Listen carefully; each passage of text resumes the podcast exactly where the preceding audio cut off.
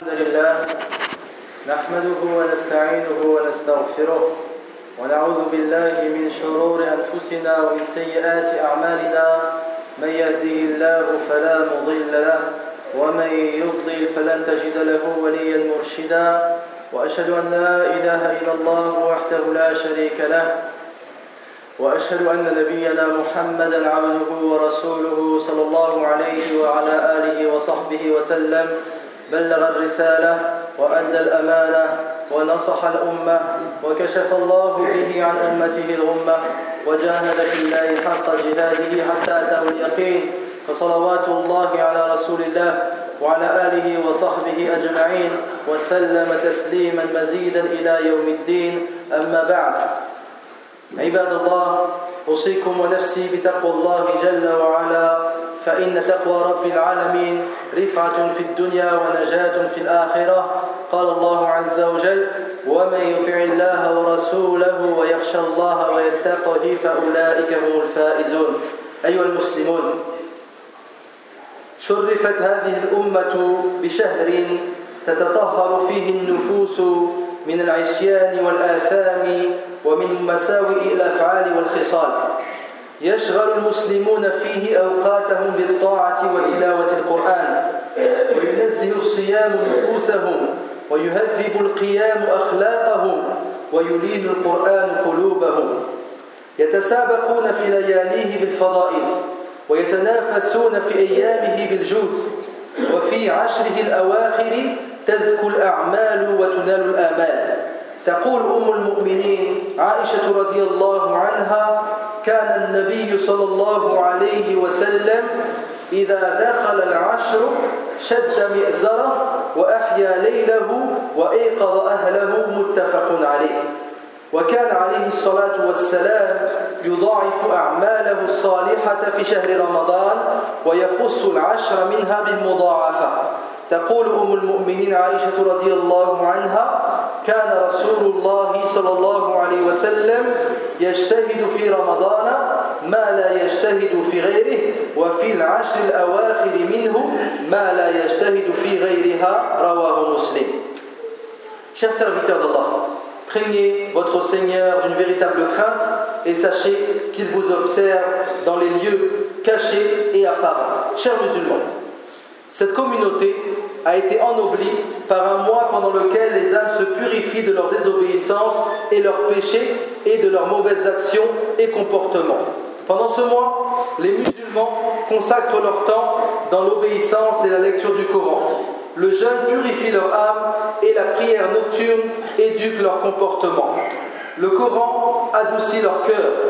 Les musulmans se concurrencent pendant les nuits de ce mois par les bonnes œuvres et pendant la journée par la générosité et pendant les dix dernières nuits, toutes ces choses-là prennent encore plus d'ampleur. La mère des croyants, Aïcha anha, nous dit lorsque les dix dernières nuits arrivaient, le prophète sallallahu alayhi wa sallam serrait son paille, donnait vie à la nuit et réveillait sa famille. Le prophète sallallahu alayhi wa de manière générale, faisait plus d'efforts pendant le mois de Ramadan et encore plus pendant les dix dernières nuits. Aïcha anha nous dit le prophète sallallahu alayhi wa faisait des efforts d'adoration pendant le mois de Ramadan qu'il ne faisait pas pendant les autres mois de l'année. Et il faisait des efforts d'adoration pendant les dix dernières nuits qu'il ne faisait pas à un autre moment, rapporté par Imam Muslim. Ibadallah. في العشر الأواخر ليلة مباركة هي تاج ليالي الدهر. كثيرة البركات عزيزة الساعات القليل من العمل فيها كثير والكثير منها مضاعف. قال الله جل وعلا ليلة القدر خير من ألف شهر. ينزل من السماء خلق عظيم لشهود تلك الليلة. قال الله سبحانه وتعالى تتنزل الملائكة والروح فيها بإذن ربهم من كل أمر. القائم في ليلتها بالتعبد مغفور له ذنبه. يقول النبي صلى الله عليه وسلم من قام ليلة القدر إيمانا واحتسابا غفر له ما تقدم من ذنبه. متفق عليه. في هذه الليلة تفتح الأبواب ويسمع الخطاب يصل فيها الرب ويقطع ويعطي ويمنع ويخفض ويرفع. تقول أم المؤمنين عائشة رضي الله عنها قلت يا رسول الله أرأيت إن علمت أي ليلة ليلة القدر؟ ما أقول؟ قال النبي صلى الله عليه وسلم قولي اللهم إنك عفو تحب العفو فاعف عني رواه الترمذي. Chers musulmans, pendant les dix dernières nuits se trouve une nuit bénie, qui est elle le couronnement des nuits de l'année. Elle contient beaucoup de bénédictions, ses heures passent très vite, peu d'œuvres pendant cette nuit deviennent énormes, et beaucoup d'œuvres pendant cette nuit deviennent multipliées. Allah subhanahu wa ta'ala dans le Coran a fait descendre toute une sourate pour nous parler de cette nuit. Et il dit dans cette sourate, la nuit de Al-Qadr est meilleure que mille mois. Et pendant cette nuit, descendent d'énormes créatures pour y assister. Allah nous dit, durant cette nuit, descendent les anges ainsi que l'esprit, c'est-à-dire Jibril, par permission de leur Seigneur pour tout ordre. Et celui qui prie pendant cette nuit, ses péchés, bi'ivnillah, lui seront pardonnés. Car le prophète sallallahu alayhi wa sallam dit Quiconque veille en prière la nuit du destin avec foi et conviction d'être récompensé aura tous ses péchés passés pardonnés, rapportés par Al-Bukhari ou Muslim.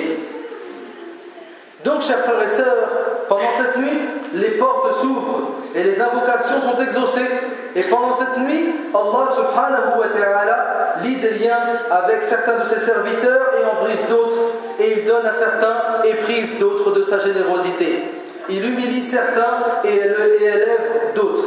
Aisha radiallahu anha, un jour a dit à son mari, le prophète sallallahu alayhi wa sallam, Ô messager d'Allah, si je savais quelle était la nuit qui est Laylatul Qadr, que devrais-je dire pendant cette nuit? Le prophète sallallahu alayhi wa sallam lui a dit Dis Allahumma innaka tuhibbul afwa fa'fu anni. C'est-à-dire, oh Allah, tu es celui qui pardonne et tu aimes le pardon, ainsi pardonne-moi. Rapporté par At-Tirmidhi.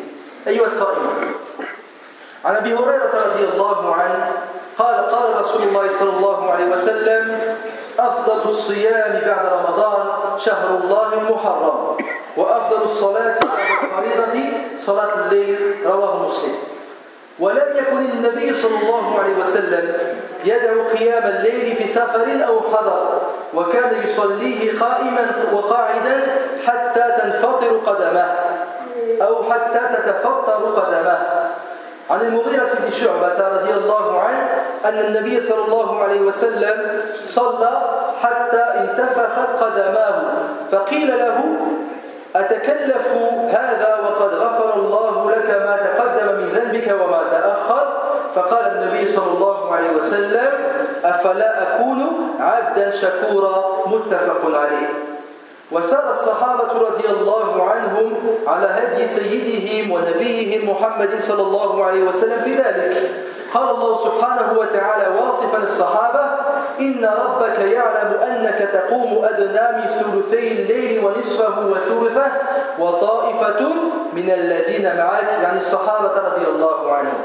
وقال الله عز وجل في وصف الصحابة الكرام رضي الله عنهم سيماهم في وجوههم من أثر السجود. والقيام لله في الظلم من أعمال أهل الإيمان. قال الله عز وجل كانوا قليلا, قليلا من الليل ما يهجعون. وصلاة الليل أعظم ما يرجى وأزكى ما يقدم وهي من أسباب دخول الجنان. يقول النبي صلى الله عليه وسلم يا أيها الناس أفشوا السلام وأطعموا الطعام وصلوا الأرحام وصلوا بالليل والناس نيام تدخلوا الجنة بسلام. رواه الترمذي. وليالي رمضان مبشر من قامها بغفران الذنوب. يقول النبي صلى الله عليه وسلم من قام رمضان إيمانا واحتسابا غفر له ما تقدم من ذنبه متفق عليه Chers jeunes selon Abu Huraira, le prophète sallallahu alayhi wa sallam a dit Le meilleur des jeûnes après le mois de Ramadan est le jeûne pendant le mois de Muharram, qui est le premier mois de l'année. Et la meilleure des prières après la prière obligatoire est la prière de la nuit rapportée par l'imam muslim. Et le prophète sallallahu alayhi wa sallam ne délaissait pas la prière nocturne, même lorsqu'il était en voyage sallallahu alayhi wa sallam. Il priait la nuit debout ou assis jusqu'à ce que ses pieds enflent.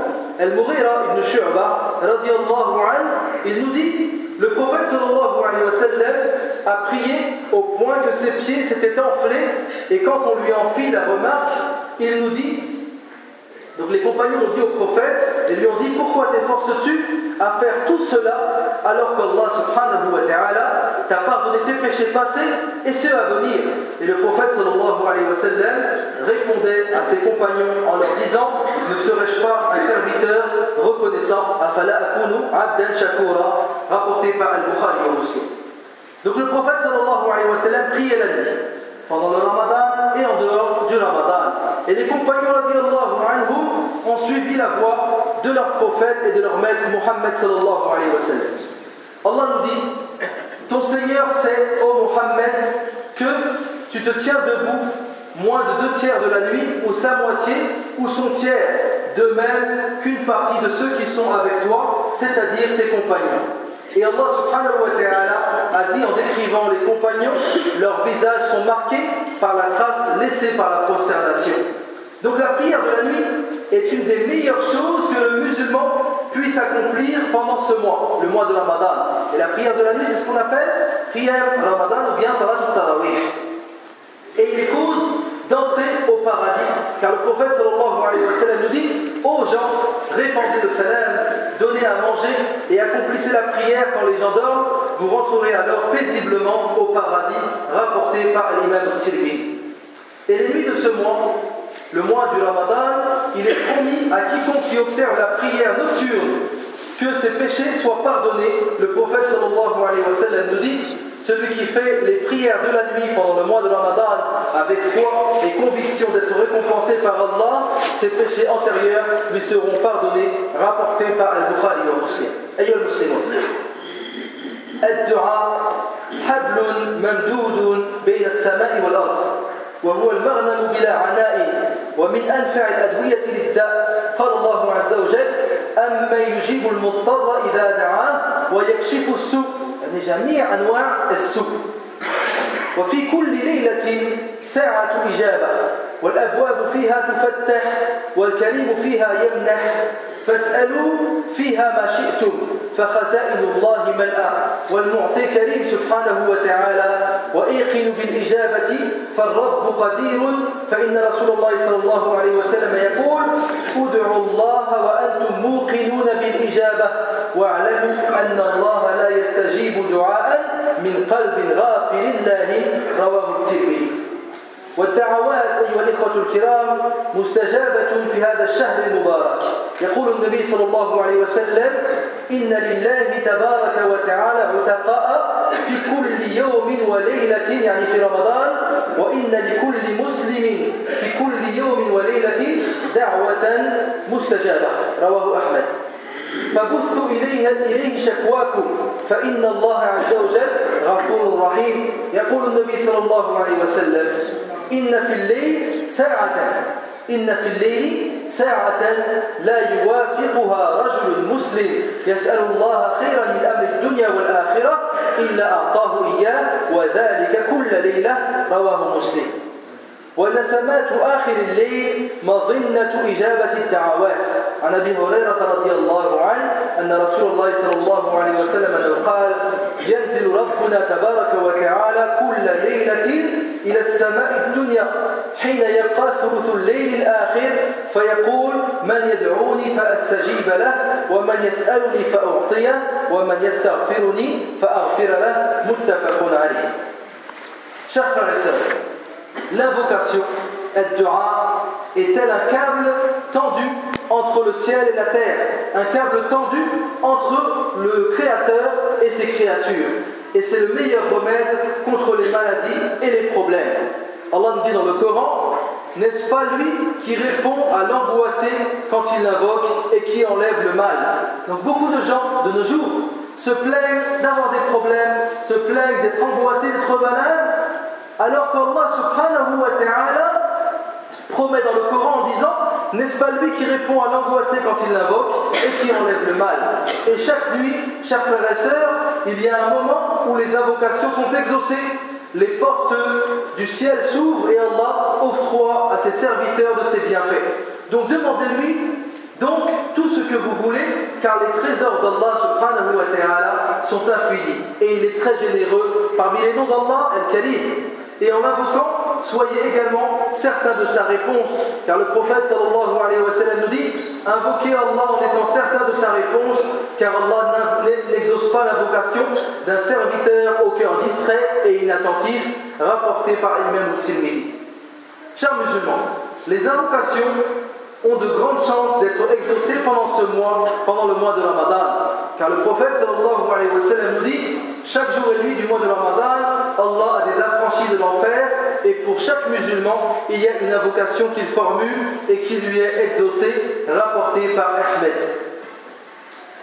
Élevez donc vers lui vos plaintes, car Allah subhanahu wa ta'ala est le très miséricordieux. Le prophète sallallahu alayhi wa sallam nous dit Durant la nuit se trouve une heure pendant laquelle, si un homme musulman demande à Allah du bien de ce monde ou de l'autre, Allah le lui donnera sans aucun doute, et ceci chaque nuit, rapporté par l'imam muslim. Et la fin de la nuit est le meilleur moment pour invoquer Allah subhanahu wa ta'ala. Car Abu Huraira nous dit que le prophète sallallahu alayhi wa sallam a dit Notre Seigneur descend chaque nuit au ciel terrestre au dernier tiers de la nuit en disant Qui veut m'invoquer? J'exaucerai son, son invocation et qui veut me faire une requête, je la lui satisferai et qui veut me solliciter, solliciter mon pardon, je lui pardonnerai. Rapporté par Al-Bukhari et Muslim. Le problème est que les mêmes gens qui se plaignent d'avoir des problèmes, d'être angoissés, d'avoir telle ou telle chose, qu'ils aimeraient que ça s'arrange,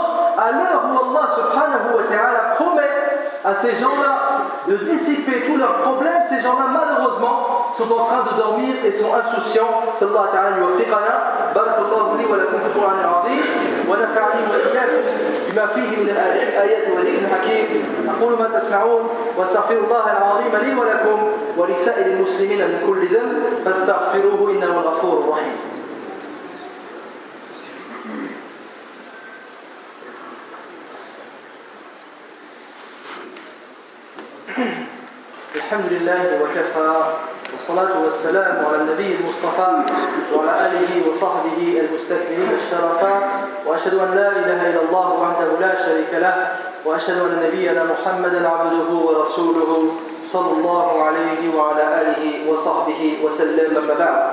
عباد الله اعلموا رحمكم الله أن السلف الصالح رحمهم الله كانوا يعظمون العشر الأواخر من رمضان.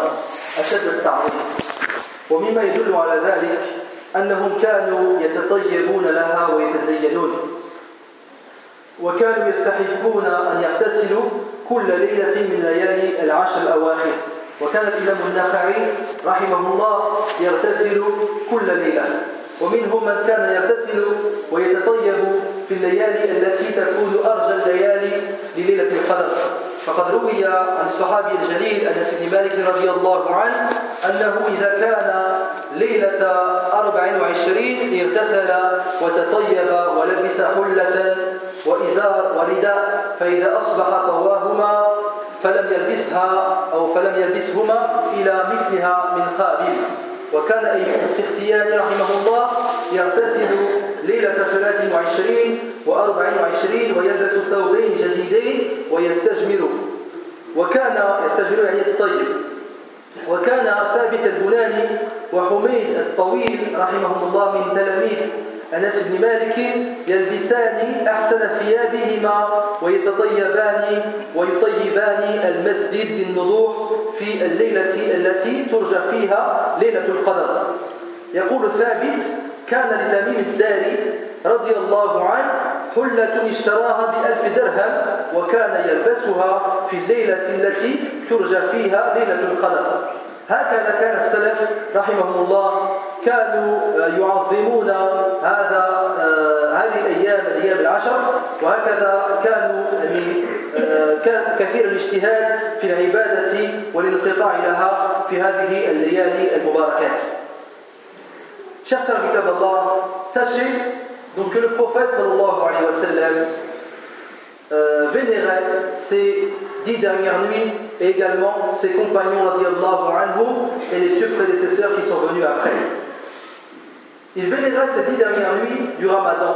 Et parmi les choses prouvant cela, le fait qu'il se parfumait pendant ces nuits-là et s'embellissait. Et certains d'entre eux-mêmes se douchaient chaque nuit comme le faisait l'imam al-Nakhai, rahimahullah.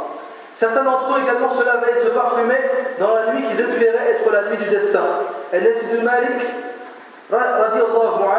la nuit du 24, il se lavait et se parfumait et portait une belle toge, puis au matin, il la pliait, il la pliait jusqu'à l'année d'après. Et Youb Sirtiyani se lavait la nuit du 23 et du 24 et portait des vêtements neufs et se parfumait à l'ensemble. Thabit, al-Bunay et Humayd al portaient leurs plus beaux vêtements et se parfumaient et parfumaient la mosquée la nuit qu'ils espéraient être la nuit du destin. Tamim al possédait une toge qu'il avait achetée 1000 dirhams, c'est-à-dire très cher, et qu'il portait la nuit qu'il espérait être la nuit du destin. Donc voilà comment ses compagnons et ses pieux prédécesseurs vénéraient ces dix dernières nuits, et donc il faut prendre exemple sur ses compagnons. Mais plus que le fait de s'embellir et de se parfumer, ils remplissaient ces dix dernières nuits bénies par l'adoration d'Allah subhanahu wa ta'ala. معشر الصائمين في العشر في العشر الأواخر ليلة هي خير من ألف شهر فعلى المسلم أن يجد في طلبها وكان رسول الله صلى الله عليه وسلم من سنته أنه كان يعتكف العشر كلها واعتكفت أزواجه من بعده متفق عليه. كل ذلك طلبا لإدراك هذه الليلة المباركة.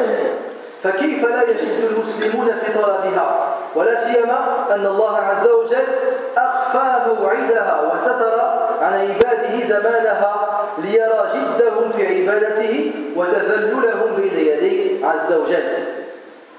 وأرجح الأقوال أنها في الوتر من العشر الأواخر. يقول النبي صلى الله عليه وسلم التمسوها في العشر الأواخر في الوتر متفق عليه. وهذه الليلة المباركة ليلة القدر تنتقل من سنة إلى أخرى. قد تكون هذه السنة هي ليلة سبع وعشرين والسنة الجاية تكون في وقت آخر. هذه آه، الليلة تنتقل من ليلة إلى الأخرى. قد ذكر الحافظ ابن حجر رحمه الله في كتابه فتح الباري وهو من هو في الاطلاع والعلم والفقه ذكر 46 قولا في تحديد ليلة القدر. 46 قولا في تحديد ليلة القدر. والقول بتنقلها قول قوي ظاهر جمعا بين الأخبار. ففي السنة التي رأى فيها أبو سعيد الخدري رسول الله صلى الله عليه وسلم يسجد في الماء والطين وكانت هذه علامة ليلة القدر كانت ليلة 21 متفق عليه. وفي السنة التي رآه فيها ابن أنيس كانت ليلة 23 رواه مسلم. وفي السنة التي رأى فيها أبي بن كعب علامتها كانت ليلة 27 رواه مسلم. وهكذا. هذه الليلة تنتقل من سنة إلى أخرى بين آه، ليالي العشر الأواخر من رمضان. إذا إذا كانت هذه الليلة تنتقل فالواجب على كل مسلم أن يجتهد في العشر كلها. فإن من أهل العلم من أحصى ليالي الوتر باعتبار نهاية الشهر. وقد جاء في الحديث أن النبي صلى الله عليه وسلم قال التمسوها في العشر الأواخر من رمضان ليلة القدر في تاسعة تبقى في سابعة تبقى في خامسة تبقى. رواه الإمام البخاري. وعليه فلو كان الشهر ثلاثين يوما فإن الليلة التي هي لتاسعة تبقى هي ليلة اثنة وعشرين والليلة التي هي لسبعة تبقى هي ليلة أربعين وعشرين والليلة التي هي لخامسة تبقى هي ليلة ست وعشرين وهكذا. فبالتالي حتى الأشفاع من الليالي ينبغي للمسلم أن يهتم بها. فالله عز وجل أخفى موعد هذه الليلة ليجتهد العباد في العبادة وكي لا يتكل على فضلها ويقتصر أو يقصر في غيرها.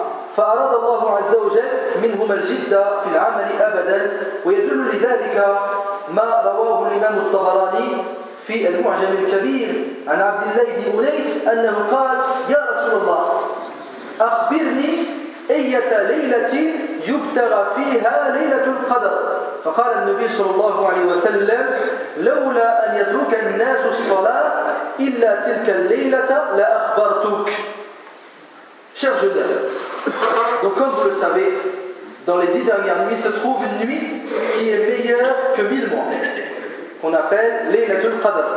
Il faut donc que le musulman s'efforce de rechercher cette nuit. Et comme vous le savez, le prophète sallallahu alayhi wa sallam, pour être présent en adoration pendant cette nuit, il accomplissait ce qu'on appelle la retraite pieuse. Il restait dans les dix dernières nuits dans la mosquée sans en sortir. Et pendant les dix derniers jours du, ramadan, donc il faisait cela, et ses femmes également ont fait cela après sa mort, sallallahu alayhi wa Tout cela pour ne pas manquer cette nuit bénie. Pourquoi les musulmans ne font-ils pas l'effort de rechercher cette nuit? Surtout qu'Allah subhanahu wa ta'ala a laissé inconnu son moment. Celui qui prétend connaître Laylat al-Qadr, précisément, il se trompe. Donc Allah subhanahu wa ta'ala a laissé inconnu son moment. Tout cela pour observer le sérieux des musulmans dans leur adoration et leur soumission à Allah subhanahu wa ta'ala. sur la détermination de la nuit du destin et qu'elle est dans les nuits impaires des dix derniers jours. Le prophète sallallahu alayhi wa sallam nous dit cherchez-la dans les dix dernières nuits, dans les nuits impaires rapportées par Al-Bukhari ou Muslim. Et également cette nuit change de nuit d'une année à l'autre. Cette nuit, Qadr, elle change de nuit d'une année à l'autre. Elle peut être une année le jour du 25 et l'année d'après, le 29 et l'année d'après, le 21 ou bien le 23. Al-Hafid ibn Hajar, le très célèbre savant, qui a expliqué Sahih al-Bukhari dans un livre qui s'appelle Fath al-Bari, il a cité 46 avis parmi les savants de l'islam sur la détermination de la nuit du destin. Et à notre époque, il y a des gens qui n'ont aucune connaissance de la religion, aucune connaissance du hadith du prophète sallallahu alayhi wa sallam, et qui savent, eux, Masha'Allah, quand est-ce que c'est la nuit du destin? C'est la nuit du 27. Et donc ils se précipitent tous vers la mosquée. Il y a 46 avis sur la détermination de la nuit du destin. L'année où Abu Sa'id al-Khudri a vu le prophète sallallahu alayhi wa sallam se prosterner dans de l'eau et de la boue, qui était signe qu'avait vu le prophète sallallahu alayhi wa sallam pour déterminer la nuit du destin, c'était la nuit du 21. Donc c'était pas la nuit du 27. Et lorsque Abdullah ibn Unais a vu cela, également les signes de la nuit du destin, c'était la nuit du 23. Donc ce n'était pas la nuit du 27. Ubay ibn Ker a vu les signes de cette nuit, la nuit du 27. Donc comme on a dit, donc cette nuit euh, change de nuit d'une année à l'autre. Donc, en sachant cela, il faut que le musulman fasse des efforts pendant toutes les dix dernières nuits du Ramadan.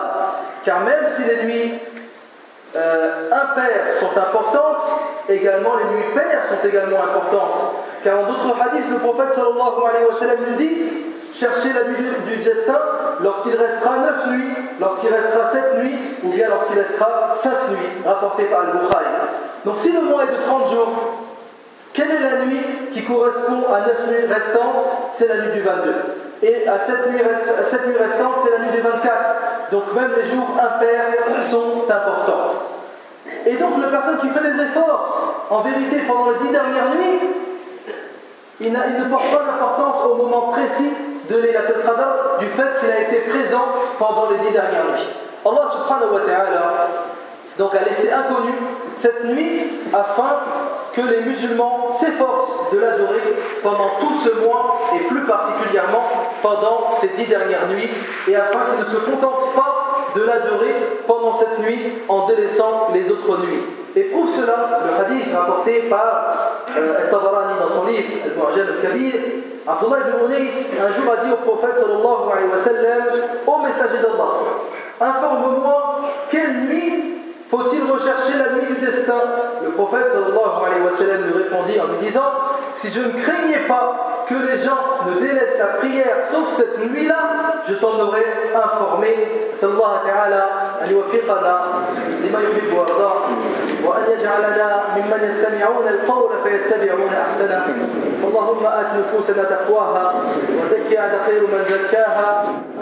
وليها ومولاها اللهم إنا نسألك الجنة وما قرب إليها من قول وعمل ونعوذ بك من النار وما قرب إليها من قول وعمل اللهم أصلح لنا ديننا الذي هو عصمة أمرنا وأصلح لنا دنيانا التي فيها معاشنا وأصلح لنا آخرتنا التي إليها معادنا. واجعل الحياة زيادة لنا في كل خير والموت راحة لنا من كل شر. يا عزيز يا غفار اللهم اغفر لموتى المسلمين الذين شهدوا لك بالوحدانية ولنبيك بالرسالة وماتوا على ذلك. اللهم تقبل منا الصيام والقيام وأحشرنا في زمرة خير الأنام. اللهم اجعل أعمالنا كلها في هذا الشهر إيمانا واحتسابا فتغفر لنا ذنوبنا يا رب العالمين. ربنا آتنا في الدنيا حسنة وفي الآخرة حسنة وقنا عذاب النار. آه، قبل الصلاة إن شاء الله تنبيه آه، سيبدأ التهجد إن شاء الله في هذا المسجد. ليلة الأحد. ليله الاحد يعني قبل صلاه الصبح يوم الأحد بساعة إن شاء الله سنصلي ما كتب الله سبحانه وتعالى لنا صلى الله تعالى يتقبل منا أن يتقبل منا Donc je disais euh, avant donc, la prière une information. Donc le prophète sallallahu alayhi wa sallam كان يجتهد في العشر الأواخر. Le prophète sallallahu alayhi wa sallam faisait des efforts d'adoration pendant les dix dernières nuits. Donc Inch'Allah, euh, dimanche, avant la prière de l'aube, une heure avant la prière de l'aube, nous allons prier. Donc salat tahajjud, euh, donc avant la prière de l'aube, donc euh, pour les frères et les sœurs qui veulent prendre exemple sur le prophète sallallahu alayhi wa sallam dans ses actes pendant le mois de Ramadan, avant la prière de l'aube, euh, dimanche matin, et ceci jusqu'à l'Eilat l'Aïd bi'idhnillahi tabaraka wa ta'ala. وصلى الله على نبينا محمد وعلى آله وصحبه أجمعين وآخر دعوانا أن الحمد لله رب العالمين